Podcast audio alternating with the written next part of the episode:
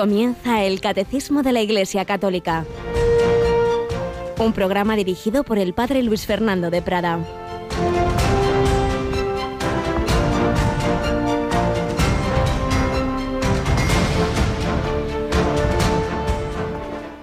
Por sus frutos los conoceréis.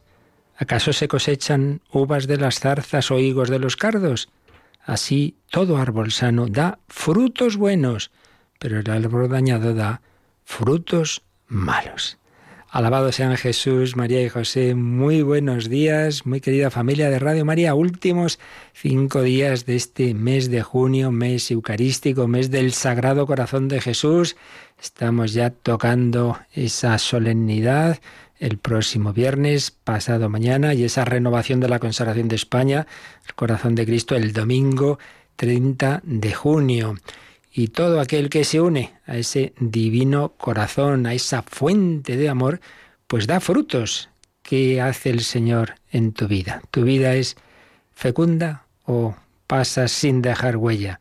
Pues cuántos santos unidos a Jesucristo a lo largo de la historia, cuantísimos cuando oímos por la mañana esa pequeña selección de, de, santos, porque son muchos más los no canonizados, por supuesto, pero ya simplemente los canonizados son tantos los que nos cuenta Yolanda por la mañana, de todos los siglos. Hoy 26 de junio, durante muchos siglos hemos recordado y también lo podemos seguir haciendo, por supuesto, a ese joven del siglo X, Pelayo, mártir de la castidad, bajo Abderramán III, pues un joven cristiano fiel. Pero en nuestros tiempos recientes, San José María Escriba de Balaguer, felicitamos hoy, por supuesto, de una manera muy especial a todos aquellos que han recibido de manera particular mm, sus frutos a través de la obra que el Señor le inspiró frutos de santidad, santificarse en el día a día, santificarse en el trabajo ordinario, vocación universal a la santidad, que el Señor a través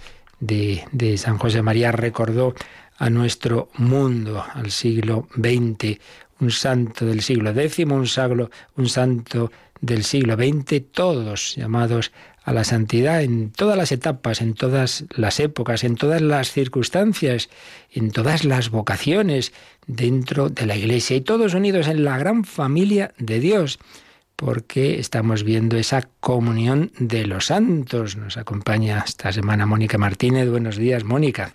Muy buenos días, padre. Pues fíjate esa comunión de los santos. Ayer hablábamos tú y yo de los santos que ya están en el cielo y hoy vamos a hablar de los difuntos. Y precisamente otra persona muy buena que ha dado mucho fruto en su vida es Piluca Sartorius, madre, como sabes, de un misionero cuyos testimonios hemos escuchado con frecuencia en Radio María, ¿verdad? Sí, el padre Christopher Harley que ayer pues nos enterábamos de la noticia de que eh, no fallecía la madre, no el padre Christopher, claro. Eso es. Sí, el padre Christopher Harley, hijo de, de este matrimonio. Su padre, que ya falleció también hace años, inglés, era anglicano, se convirtió al catolicismo y su madre, pues una mujer que ha estado detrás de muchas obras apostólicas y concretamente, entre otras, Radio María.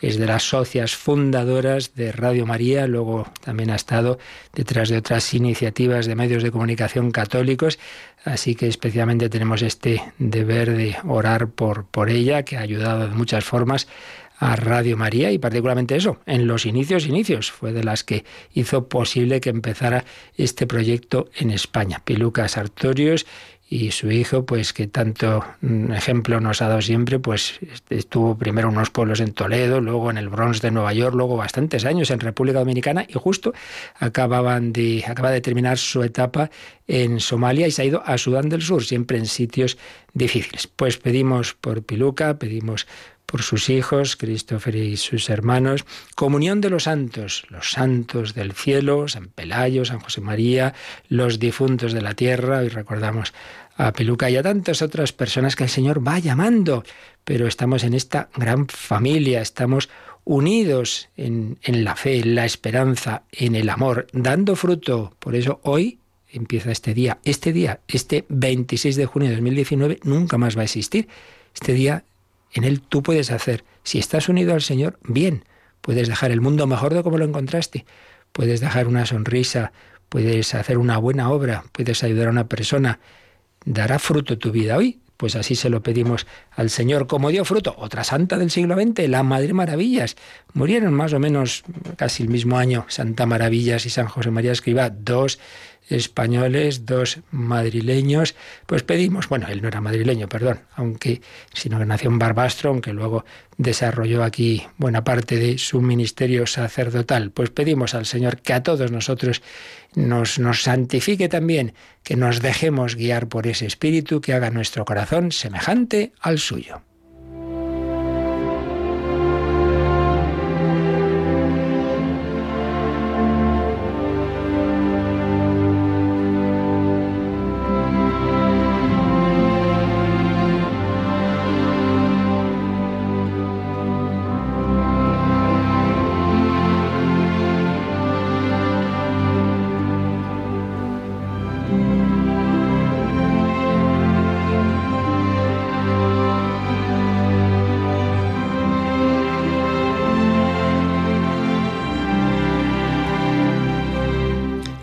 Deseo del corazón de Jesús, Santa Maravillas y el Cerro de los Ángeles.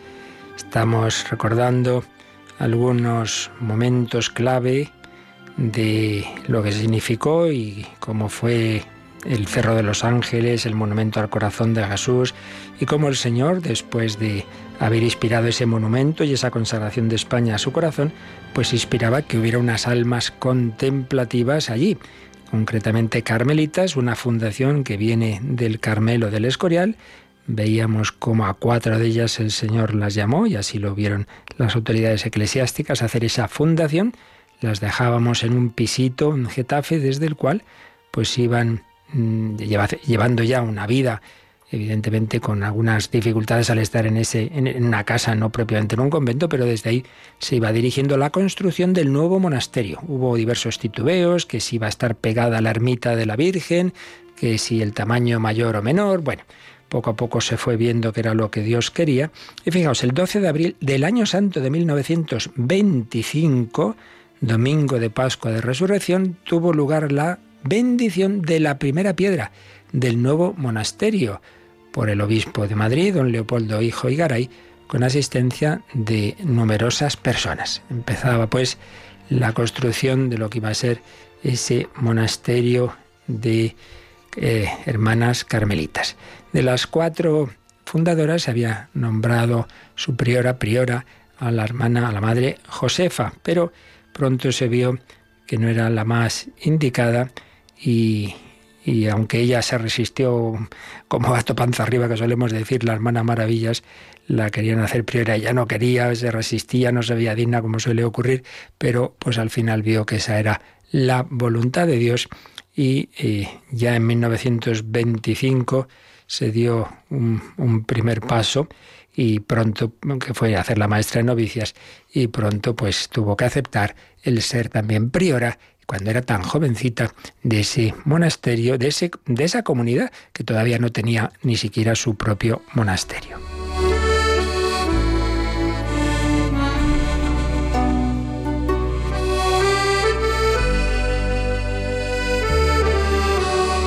Así escribía la Madre Maravillas a su director espiritual, el Padre Torres, de cómo le costó aceptar ese cargo.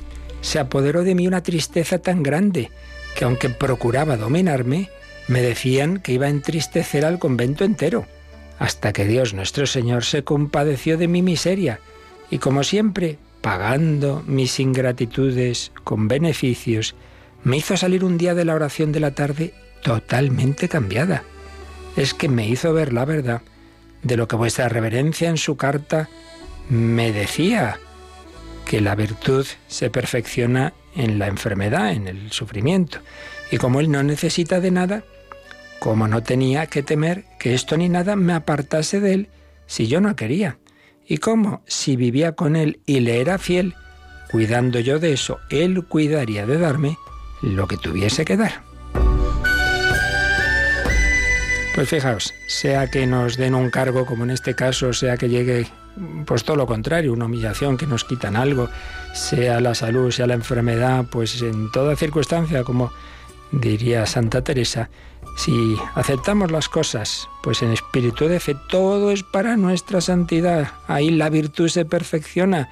Hay que estar a las duras y a las maduras, en el matrimonio, en la vida religiosa, en la vida sacerdotal, un cambio de destino eh, que a veces cuesta. Todo es para el bien de los que aman a Dios. Así se lo decía el Padre Torres, pero fue el Señor en la oración el que le dio esa gracia de aceptar de una vez con paz y con alegría. Los santos no siempre desde el primer instante han tomado todo de la mejor manera. Fijaos, le costó a la Madre Maravillas, tenía esa tristeza, pero el Señor le dio la gracia. Dios da la gracia, acudamos a Él. A veces buscamos la fuerza, los consuelos por ahí en cualquiera. Vete al sagrario, lo primero y principal. Bueno, pues las obras iban adelante y el 31 de octubre de 1926, primer año, por cierto, en que se celebraba la fiesta de Cristo Rey, que había instituido el Papa Pío XI, con la encíclica Quas Primas, el 31 de octubre de 1926 se inauguraba el nuevo Carmelo, aunque todavía no estaba terminado del todo, pero ya era suficiente para que se trasladaran de aquella casita de Getafe al Carmelo, tan añorado, del Cerro de los ángeles. Y fijaos la escena que nos relata la historia. Desde aquella casita de Getafe, en la que habían permanecido más de dos años, las cuatro fundadoras que habían ido desde el Escorial, más cuatro novicias y tres postulantes, pronto siete nuevas jóvenes se añadieron, llegaron al cerro. Imaginemos la escena, las llevan en coches, esas monjitas se postran ante ese monumento, el antiguo monumento había sido inaugurado en 1919, ahí de rodillas en profundo silencio. Y así escribe un testigo. La lamparita encendida desde mayo del 24 ya está puesta y arde ante el corazón santísimo de Jesucristo. Que la lamparita arda siempre con una llama muy pura, que sea la llamarada inmensa de un volcán de amor humilde, sacrificado, silencioso, al corazón ardentísimo de nuestro Rey y Rey de España.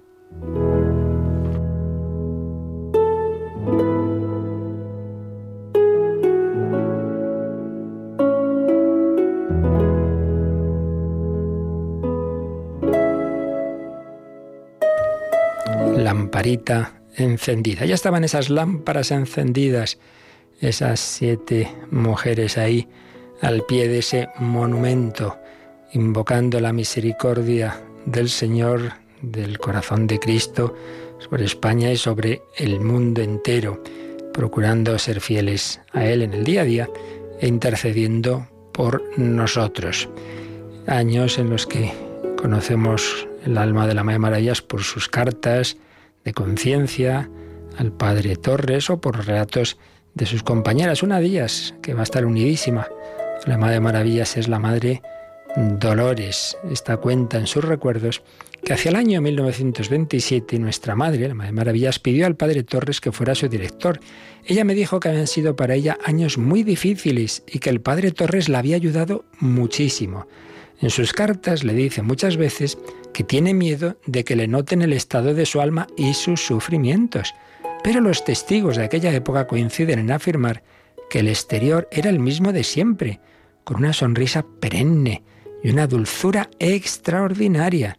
Solamente verla infundía paz y disipaba cualquier pena. Fijaos, esto es muy habitual, le pasaba lo mismo a la Madre Teresa de Calcuta. Hemos sabido cómo estaba interiormente con oscuridades, pero hacia afuera la paz, la alegría, la sonrisa. Cuando estemos pasándolo mal, pues unión con el Señor, confianza con el director espiritual, pero nada de, de cara de pena hacia los demás. Ay, qué mal estoy, ay, qué horror, ay, qué mal.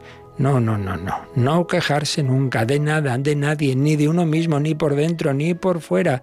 No quejarse, ofrecerlo al Señor paz y alegría, saber sufrir y siempre sonreír. Y con ese espíritu tan bueno, pues iban llegando más vocaciones a ese Carmelo del Cerro de los Ángeles, tanto que en poco tiempo se llegó al número que en principio debe ser el máximo en los Carmelos que había establecido Santa Teresa, 21.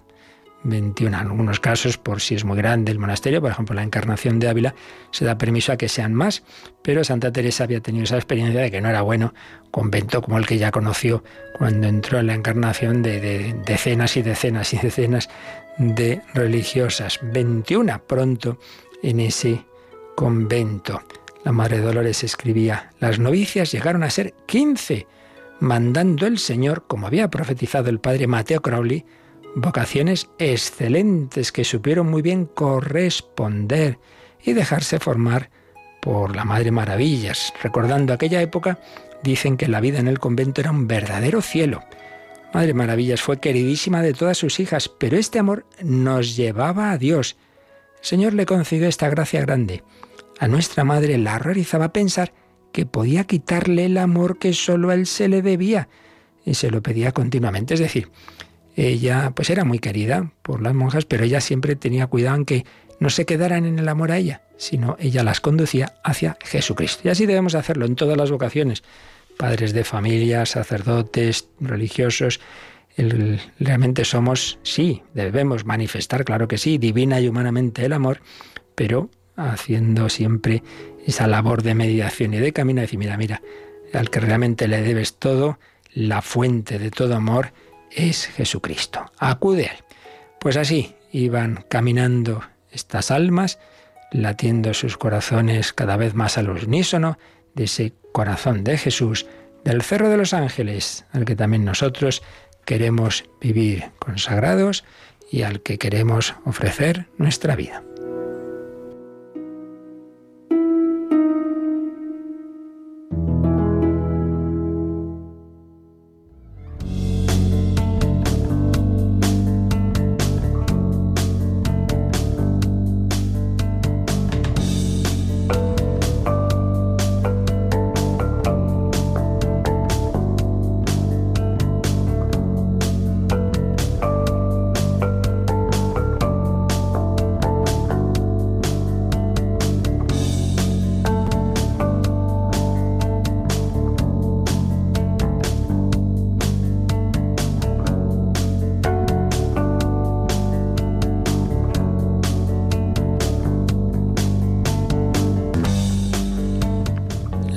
De los santos, cuántos ejemplos, hombres, mujeres, niños, jóvenes, matrimonios, sacerdotes, religiosos, religiosas, ancianos, moribundos, cuántos ejemplos en 20 siglos, desde aquel primer mártir San Esteban hasta los de ahora, los mártires, los confesores, las vírgenes, misioneros, realmente impresionante matrimonios canonizados a la vez como los padres de Santa Teresita. ¡Qué familia! Hay un libro precioso, La familia que alcanzó a Cristo, sobre la familia de San Bernardo. También tenemos en España, por ejemplo, la familia de San Isidoro, de San Leandro, de su hermana, familias santas. Y como digo, en nuestros tiempos, los padres de Santa Teresita, Luis y Celia, su hija Teresita, por lo menos esos tres, y luego las hermanas tampoco anduvieron mal. ¡Qué maravilla! Pues sí, estamos llamados a la santidad en todos los estados de vida. Y todos formamos una gran familia. Todos estamos llamados a unirnos y a ayudarnos. Nada de solipsismos, de individualismos, a lo que tendemos tantas veces. Por eso estamos viendo en esta explicación del catecismo, del credo, como en el credo apostólico, después de decir creo en la Santa Iglesia Católica, añadimos la comunión de los santos, que veíamos que a fin de cuentas es la Iglesia mirada desde dentro, en profundidad la iglesia lo que va a durar eternamente es eso, es la comunión entre todos, la comunión entre todos los que estamos en comunión con Jesucristo, con esa sangre común que es el Espíritu Santo, compartiendo la misma fe, compartiendo a Dios nuestro Padre, María nuestra Madre, Jesucristo nuestro Redentor y hermano, el Espíritu Santo, alma de nuestras almas, con un corazón filial y fraternal. Y esa comunión de los santos hoy día, hasta que termine este mundo, pues es comunión entre tres situaciones. La de aquellos que estamos en la tierra peregrinando, y no nos olvidemos que esa peregrinación puede acabar en cualquier momento, no estamos aquí para siempre, peregrinos, una, una etapa que, que, que se nos va volando, peregrinos hacia el destino eterno. La tierra prometida es el cielo, aquellos que ya están, los santos, los que ya están en el cielo. Pero como lamentablemente pues muchas veces no respondemos todo lo bien que deberíamos a nuestra vocación a la santidad, pues llega ese momento de la muerte y no hemos acabado de hacer los deberes, entonces vienen esas recuperaciones de septiembre que llamamos el purgatorio. Pues también, purgatorio no es un infierno pequeñito y temporal, no, no, no. Los que están ahí se han salvado, tienen, tienen amor de Dios, tienen esperanza, están esperando ver al Señor, pero es como el que está aquí, pues todavía con una enfermedad o una purificación, una noche oscura. Bueno, pues una noche oscura en el más allá es lo que llamamos la situación del purgatorio. Pues también están en comunión con nosotros. Veíamos ayer la comunión con los santos, como los que están más unidos al Señor nos ayudan, como no están inactivos. Recordábamos esa frase de Santa Teresita, precisamente del niño Jesús, que poco antes de morir decía, pasaré mi cielo haciendo el bien en la tierra. Y así es, los santos nos ayudan más, incluso desde el cielo. Imaginaos, ¿no? Pues cuántas gracias ha derrochado el Señor, se entiende, a través de Santa Teresita, del Padre Pío, en fin, de tantos y tantos santos. Ya lo decía Santo Domingo de Guzmán, también no lloréis, os seré más útil después de mi muerte y os ayudaré más eficazmente que durante mi vida. Por eso nos encomendamos a los santos. Evidentemente, ayer lo recordábamos, con cuidado ya se entiende de que no sustituyan nunca a Jesucristo. Si decíamos, veíamos cómo la Madre Maravillas tenía cuidado de que esas monjas que la querían a ella, nunca ese amor les apartara del verdadero amor de Jesucristo, pues también nuestro culto, nuestra liturgia, nuestra veneración, los santos están en su lugar como hermanos que nos ayudan a ir al que hay que ir, que es Jesucristo. Por eso la liturgia, pues siempre todo tiene su jerarquía. Ante todo es esa solemnidad de Cristo resucitado, la Pascua, su celebración anual en, la Pascua de Resurrección, su, celebración semanal el domingo, las grandes solemnidades y fiestas del Señor, luego la Virgen María y luego los santos, pero siempre en ese papel secundario para ayudarnos a centrar nuestra vida en Jesucristo celebramos a los santos, los mencionamos siempre en la Santa Misa, pero también tenemos siempre presentes, y así debemos hacerlo, a los difuntos que aún no han llegado al cielo, pero que se han salvado. Y esos son los difuntos que están en el purgatorio, de los que nos van a hablar los dos últimos números de este apartado del catecismo que estamos explicando un poquito sobre la comunión de los santos. Ahí también entran los santos que aún no están en el cielo, pero que van camino, que llamamos, como digo, las almas del purgatorio, los difuntos. De ellos nos hablan los números 958 y 959. Así que, Mónica, vamos con el primero de ellos, 958. La comunión con los difuntos. La Iglesia peregrina, perfectamente consciente de esta comunión de todo el cuerpo místico de Jesucristo, desde los primeros tiempos del cristianismo, honró con gran piedad el recuerdo de los difuntos y también ofreció sufragios por ellos. Pues es una idea santa y piadosa orar por los difuntos para que se vean libres de sus pecados. Nuestra oración por ellos puede no solamente ayudarles, sino también hacer eficaz su intercesión en nuestro favor. Bueno, pues una vez más, el Catecismo ha cogido una cita del Vaticano II, de la Constitución principal, la Lumen Gentium, el número 50, aunque ha añadido alguna frase muy interesante. La comunión con los difuntos. Cita del Lumen Gentium es como la iglesia peregrina, siempre, siempre, siempre, desde los primeros tiempos del cristianismo, ha tenido este recuerdo de los difuntos y ha ofrecido por ellos sufragios. Y fijaos qué llamativo que esto, claro, la revelación de Dios es progresiva, pero muchas veces te encuentras perlas y sorpresas de cómo mucho tiempo, incluso siglos antes, ¿verdad? Bueno, algunos siglos por lo menos antes de la llegada de la plenitud de la revelación en Jesucristo, pues había ya iluminaciones sobre temas como este. Y concretamente me refiero a una frase que nos ha citado aquí el Concilio Vaticano II y ha recogido el Vaticano II cuando nos ha leído Mónica, que es una idea santa y provechosa orar por los difuntos para que se vean libres de los pecados, de sus pecados. Esta frase es ni más ni menos que del Antiguo Testamento del segundo libro de los Macabeos, segundo Macabeos 12, 45. Tras una batalla que han tenido pues ese ejército de los hermanos macabeos y resulta que se encuentran que hay soldados fallecidos que llevaban pues unos ídolos, algo claro que no, no estaba permitido. Entonces dicen, no, no, pues vamos a ofrecer un sacrificio en el templo de Jerusalén por sus almas para que se vean libres de sus pecados. Por un lado, por tanto, esperaban en su salvación, pero por otro eran conscientes de que habían hecho algo mal y había que rezar por esa purificación. Es uno de los anticipos de esta doctrina del purgatorio que ahora no vamos a explicar porque la veremos ya pronto porque ya nos queda poquito para llegar a esa parte del credo que nos habla del más allá, ya lo veremos. Aquí simplemente mencionamos el aspecto de orar por los difuntos, como esto estaba ya apuntado en esa escena del libro de los macabeos y como por supuesto la Iglesia en su desarrollo histórico pues desde muy pronto tuvo esa conciencia de orar por ellos.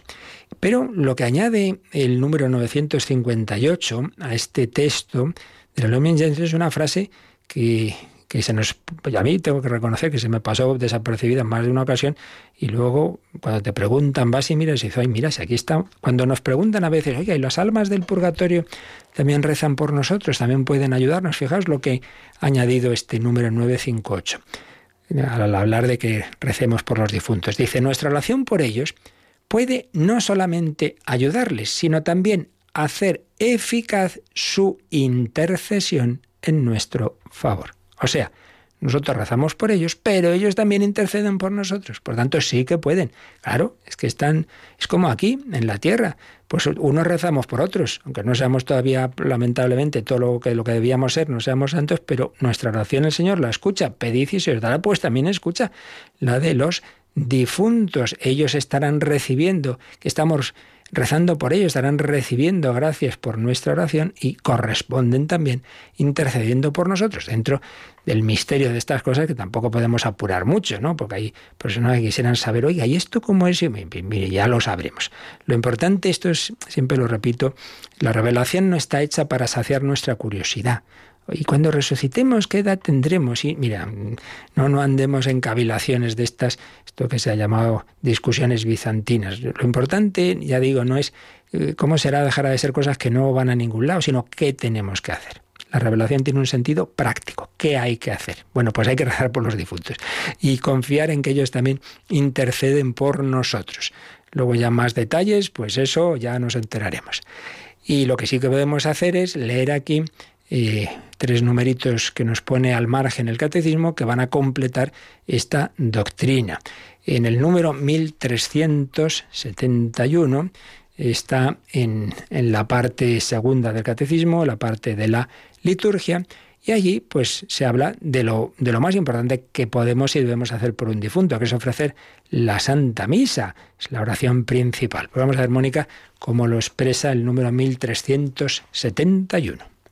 El sacrificio eucarístico es también ofrecido por los fieles difuntos que han muerto en Cristo y todavía no están plenamente purificados, para que puedan entrar en la luz y la paz de Cristo. Es lo primero que nos dice este número, que siempre la Santa Misa tiene una, una, intercesión, recordáis siempre, ¿no? Por los que han muerto en Cristo, por los difuntos, para que lleguen a ese destino. Y pone dos citas mm, de la historia de la Iglesia el, catecismo. Una muy conocida, porque está en ese libro, pues que todos deberíamos haber leído alguna vez, que son las confesiones de San Agustín. Cuando ya su madre está en cama y ya ve que se muere, ¿qué les dice? Pues viene aquí esta cita. A ver.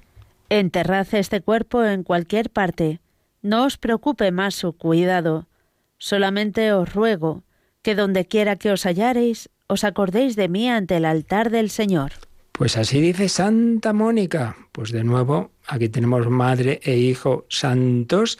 Mónica, mujer fiel, madre, eh, cuyas lágrimas intercedieron por su hijo durante tantos años, que ya por fin lo ve convertido y que quiere incluso consagrarse al Señor y ya dice, ya me puedo morir tranquilita, le da ahí un, achuchón que ya ve que se va a morir, oye que sus hijos están hablando y, y ¿qué haremos? ¿Dónde la enterramos? La llevamos, porque estaban en Italia, la llevamos a su tierra y dice, pero ¿qué más da, hombre? ¿Qué más da? Enterrad este cuerpo en cualquier parte, eso no me importa nada, solo os pido esto, que donde estéis os acordéis de mí ante el altar del Señor. Fijaos, ¿eh? esa fe de una cristiana, pues estamos hablando siglo cuarto, quinto, que tiene muy claro que hay que rezar por los difuntos, rezad por mí, acordaos de mí ante el altar del Señor. Y un santo padre, San Cirilo de Jerusalén, tiene un texto que también nos recoge este número 1371. A ver.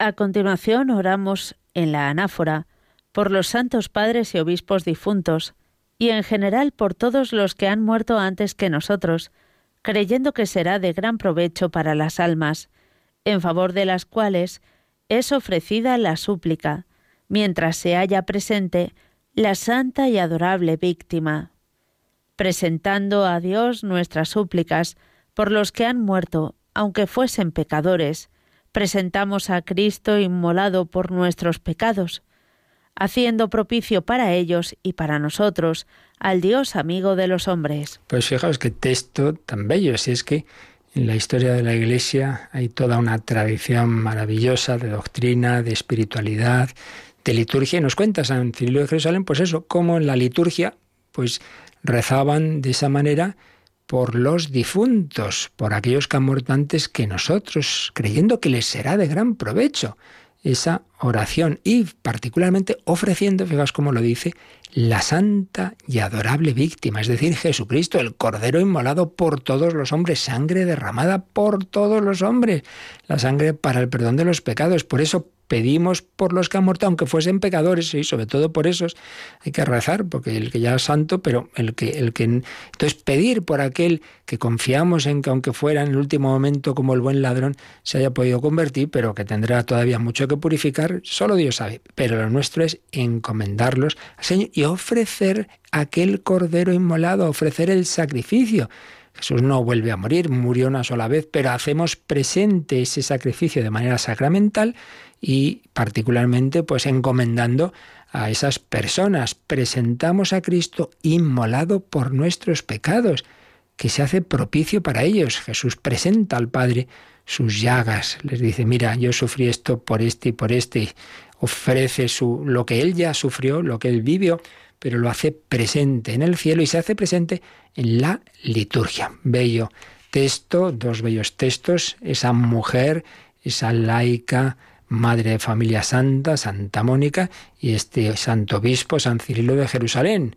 Pues él con su lenguaje teológico, ella con su fe sencilla, pero en ambos casos la misma fe, la fe de, de, que la oración por los difuntos es provechosa y debemos hacer esa confianza en que el Señor escucha nuestras súplicas. La muerte no es el final, no, no, cuidado pues nos sorprende. Siempre hay esta persona joven, ay, qué pena. Venga, que estamos llamados todos a la vida eterna, que lo importante es, ojalá, llegar a ese destino bien purificados, pero si no lo hemos conseguido, si nuestros hermanos todavía pues están en esa tarea, vamos a ayudarlos porque estamos en comunión, comunión de los santos.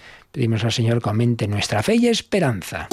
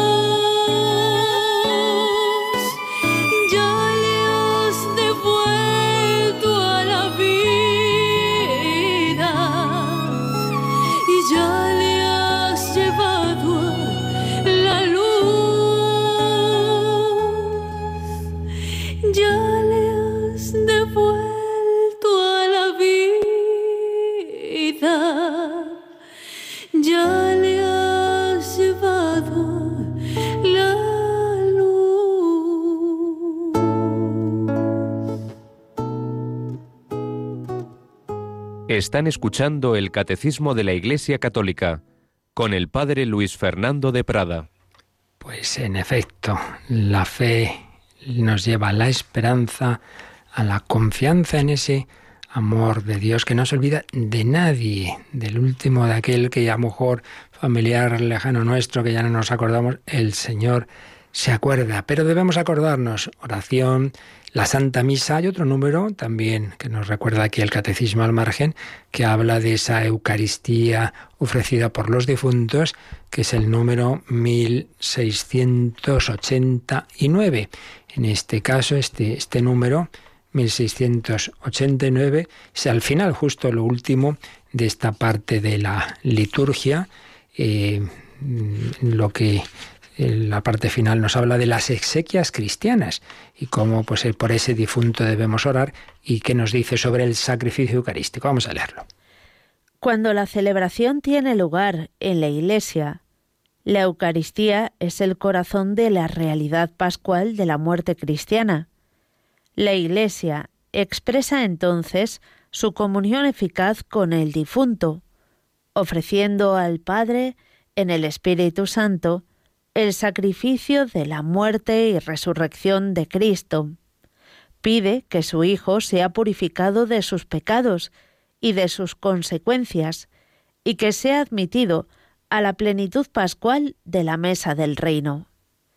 Así celebrada la Eucaristía, la comunidad de fieles, especialmente la familia del difunto, aprende a vivir en comunión con quien se durmió en el Señor comulgando con el cuerpo de Cristo, de quien es miembro vivo, llorando luego por él y con él. Pues un número precioso. Si el que veíamos antes hablaba en general de que toda misa hay una intercesión por los difuntos, siempre Jesús ofrece por todos, por toda la humanidad, por vivos y difuntos. Aquí está hablando de cómo actuar, de cómo son las exequias cristianas. Ha muerto un difunto, entonces nos está hablando pues del entierro, en fin, de distintos ritos, pero evidentemente, sobre todo, pues hace esta alusión a lo mejor que podemos hacer en ese momento, en ese día de entierro o después, ese sacrificio eucarístico, el sacrificio de la muerte y resurrección de Cristo, pidiendo que esa persona sea purificada de sus pecados y de sus consecuencias.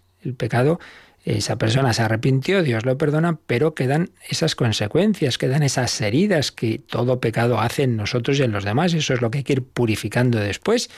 Y de ahí viene pues las indulgencias, las penitencias y, si es necesario, pues la purificación ultraterrena del purgatorio que ya explicaremos en su momento. Ayudamos a esa purificación, pedimos que esa persona sea purificada y que sea admitida a la plenitud pascual de la mesa del reino.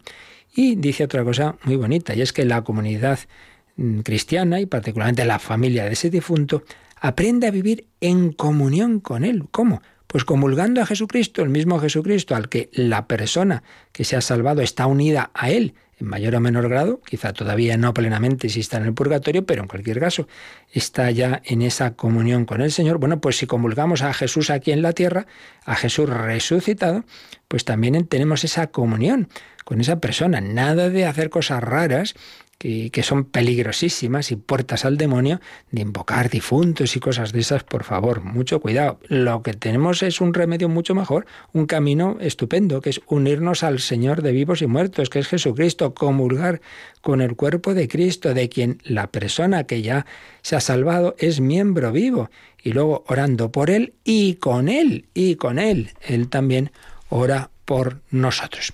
Y luego otro número que nos pone es el 1032, en que va a repetir alguna cosa que ya hemos visto, pero no importa, vamos a insistir en ello y añadiendo también otras formas de ayudar a los difuntos, que no solo es la misa y no solo la oración. Pero bueno, vamos a leer entero este 1032.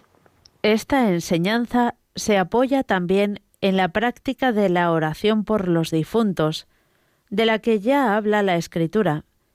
Por eso mandó Judas Macabeo hacer este sacrificio expiatorio en favor de los muertos, para que quedaran liberados del pecado. Desde los primeros tiempos, la Iglesia ha honrado la memoria de los difuntos y ha ofrecido sufragios en su favor, en particular el sacrificio eucarístico, para que, una vez purificados, puedan llegar a la visión beatífica de Dios. La Iglesia también recomienda las limosnas, las indulgencias y las obras de penitencia en favor de los difuntos. Y confirma estas ideas con otra cita de otro santo padre famoso, San Juan Crisóstomo. Llevémosles socorros y hagamos su conmemoración. Si los hijos de Job fueron purificados por el sacrificio de su padre, ¿por qué habríamos de dudar de que nuestras ofrendas por los muertos les lleven un cierto consuelo? No dudemos, pues, en socorrer a los que han partido y en ofrecer nuestras plegarias por ellos. Pues como veis, este 1032, por un lado, eh, repite, bueno, es un número, no lo he dicho, que veremos en pronto porque es de la parte de, de los dogmas relativos al más allá, está hablando del purgatorio y de la oración por los difuntos y en primer lugar repite esa cita que hemos comentado antes del libro del segundo libro de los Macabeos. Judas Macabeo mandó ofrecer un sacrificio por esos muertos, esos soldados que habían muerto en batalla, para que queden liberados del pecado. Luego recuerda también que la Iglesia desde el principio ha ofrecido sufragios, en particular la Santa Misa, el sacrificio eucarístico por los difuntos, pero añade que también recomienda a la Iglesia limosnas, indulgencias y obras de penitencia. Veis, aquí hay otro, un puntito más, no solo no solo la oración, no solo la principal oración, que es la Santa Misa, sino las limosnas, una obra buena, el ofrecer las indulgencias por los difuntos y obras de penitencias. Señor, yo esto te lo ofrezco no por mí, no, sino porque ayudes a esta persona. Y con esta cita de San Juan Crisóstomo de que les ayudemos, les llevemos socorro. No solo hay que socorrer a los pobres de aquí, los más pobres de los pobres pueden ser esos difuntos, sobre todo aquel de quien nadie se acuerde. Bien, pues con esto terminamos este comentario al 958, pero hay otro número todavía, brevecito, en, el, en la parte que estamos viendo sobre esta comunión con los difuntos. Realmente son casi dos números en uno, porque en el título el título del 958 dice la comunión con los difuntos y luego el título del 959 sigue con unos puntos suspensivos en la única familia de Dios. La comunión con los difuntos en la única familia de Dios.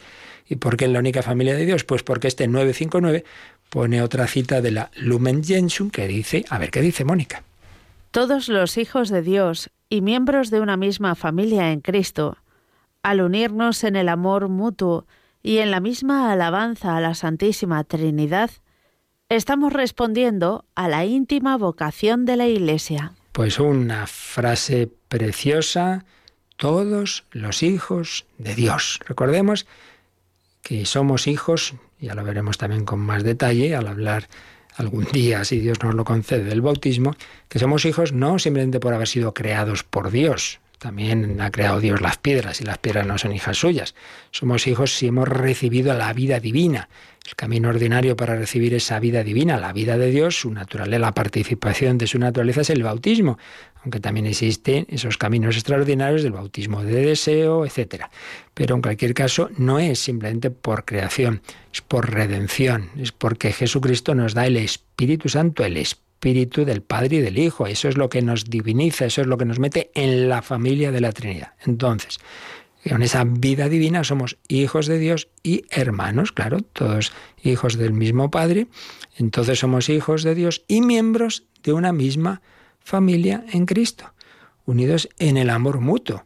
Por eso la espiritualidad de comunión veíamos que implica esa mirada a la Santísima Trinidad presente en el otro y verle no como un extraño, sino como alguien que me pertenece porque somos del mismo cuerpo místico, cada uno en un papel, con una vocación, pero todos, cabeza, miembros, todos, una vocación, todos llamados a formar esa gran familia, el único Cristo total, cabeza y miembros, unidos en una misma familia en Cristo, unidos en el amor mutuo y en la misma alabanza a la Santísima Trinidad. Con los ángeles y los santos te alabamos, Señor. Eso se anticipa en la liturgia eucarística, en ese momento en que proclamamos el santo, momento de, gozo, de alabanza, pues eh, si podemos cantado, santo, santo es el Señor, con los ángeles y los santos en esa alabanza. Y así respondemos a la íntima vocación de la Iglesia, todos llamados a alabar, a gozarnos de que Dios es Dios. El hombre es creado para alabar, hacer reverencia y servir, dice San Ignacio al principio de sus ejercicios espirituales, alabanza divina. Dios es Dios, esa oración desinteresada, que no es simplemente pedir, que también hay que hacerlo, pero que es alabar, que es gozarse y que es también dar gracias en la única familia de Dios. Y pedimos, claro que sí, pedimos unos por otros, pedimos por quien más lo necesita en la tierra y en el más allá, concretamente por los difuntos, por quienes ya no podemos hacer nada, es por aquellos que libremente y locamente se han auto excluido de ese banquete celestial y están en esa situación irreversible que llamamos infierno, irreversible en los demonios que optaron por la rebelión contra Dios e irreversible en aquellos que se han dejado llevar por esa rebelión y ni en el último momento han aceptado la misericordia divina. Tremendo misterio de la libertad humana. Pero como no sabemos quién, en qué, quién está en esa situación, siempre podemos y debemos rezar por todos, porque incluso quien haya muerto de mala manera, pues hay santos que el cura de Ars contaba de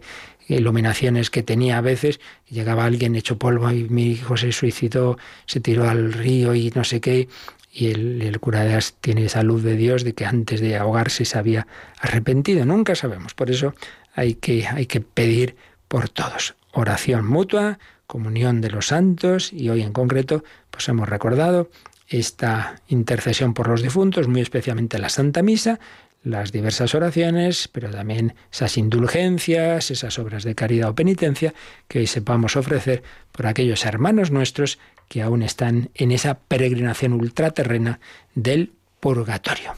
Miembros de la misma familia y todos en la paz del Señor, que no perdamos esa paz que eso que se dice a veces, no, todo tiene remedio menos la muerte. Pues mire, para el cristiano también la muerte tiene remedio. Nada te turbe, nada te espante. Todo está en manos de Dios, confianza. Pues así se lo pedimos al Señor al terminar este apartado, aunque nos queda el resumen que veremos mañana si Dios quiere y mientras oramos ahora un poquito, si alguno también quiere alguna pregunta, consulta de este u otro tema o algún otro comentario, pues nos recuerdan cómo hacerlo.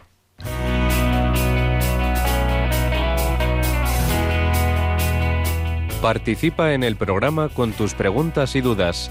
Llama al 91005 9419. 91005 9419. También puedes escribir un mail a catecismo arroba radiomaria.es. Catecismo arroba.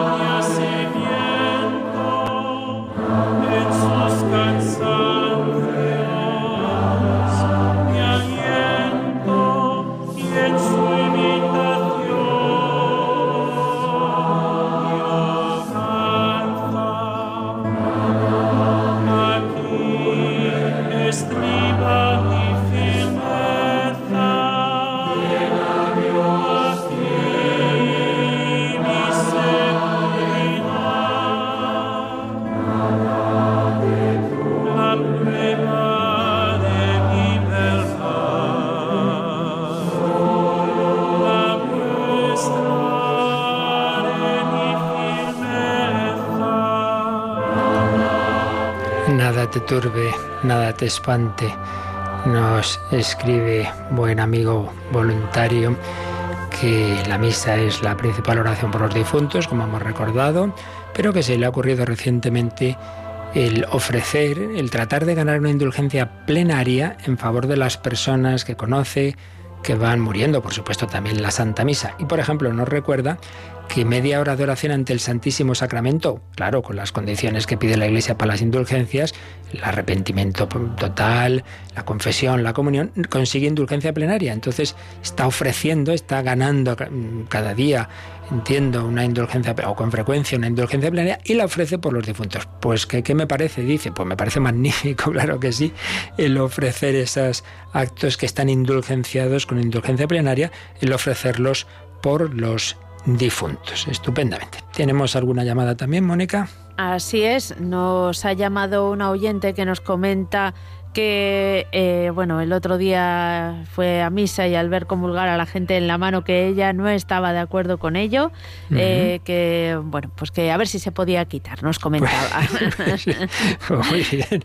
La Santa Madre Iglesia pues es la que la que señala cómo se deben hacer las cosas y desde los primeros siglos en esto pues ha habido las todas las formas. Hay textos preciosos precisamente de San Juan Crisóstomo si no recuerdo mal no que habla de cómo esa comunión en la mano preparando el trono con una mano, luego en la otra se coge con toda reverencia. Entonces, si la Iglesia dice que se puede, pues hombre, pues si se puede, la cuestión es hacerlo bien. Uno puede, lamentablemente es verdad, que a veces así, como quien coge cualquier cosa, pues mal, pero, pero también puede uno comulgar en la boca con la que acaba de estar poniendo verde el vecino y a la salida de la misa hacerlo también, entonces con esa misma lengua. O sea, que, en esto nos fiemos de la Iglesia. Si la mm. Iglesia dice que hay distintas formas, lo importante es hacerlo bien, eso sí, con fe, con reverencia, porque es verdad, lamentablemente, que, se va perdiendo la fe y la gente va ahí, o el, niño ahí hablando con el de al lado, en la boca, con el bocadillo que se ha tomado. Hombre, eso pero el hecho de que sea en la boca o en la mano, si se hace bien, si la Iglesia dice que se puede, pues hombre, fiémonos, es que no vamos aquí cada uno a hacer nuestras propias normas, digo yo. ¿Qué más? Eh, también nos ha llamado Mayra desde Bilbao y nos hacía dos preguntas. Una que tiene un familiar que es testigo de Jehová y le regaña cada dos por tres porque ella siempre pide a su abuela que cuide a su padre. Su abuela ya está en el cielo.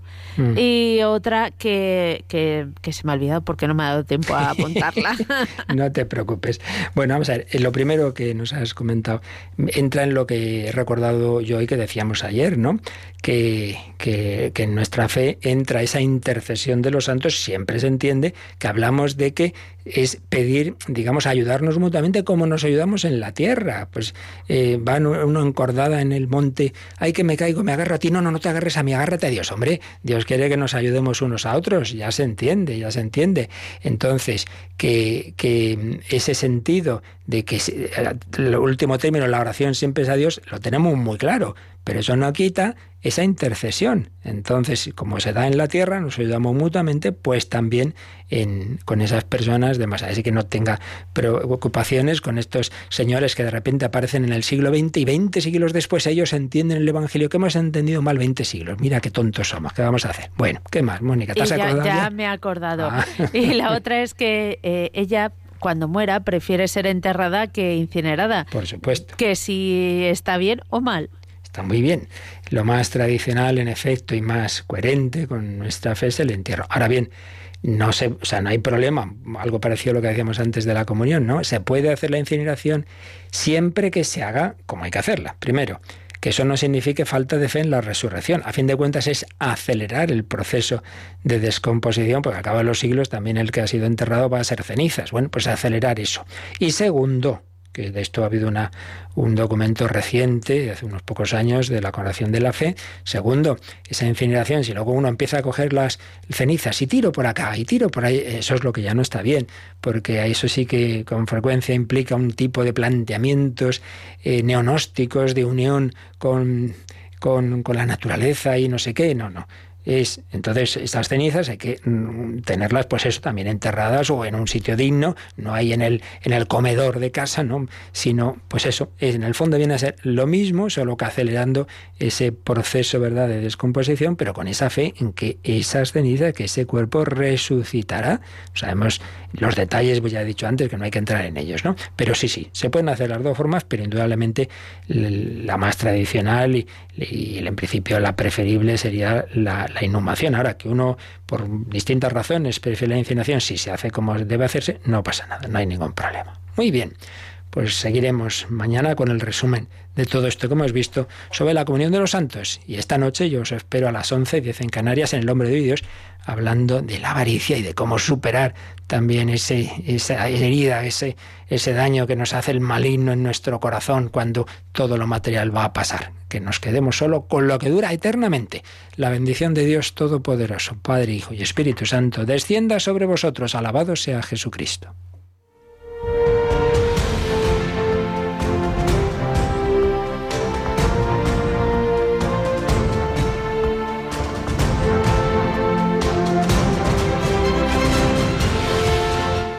Han escuchado en Radio María el Catecismo de la Iglesia Católica.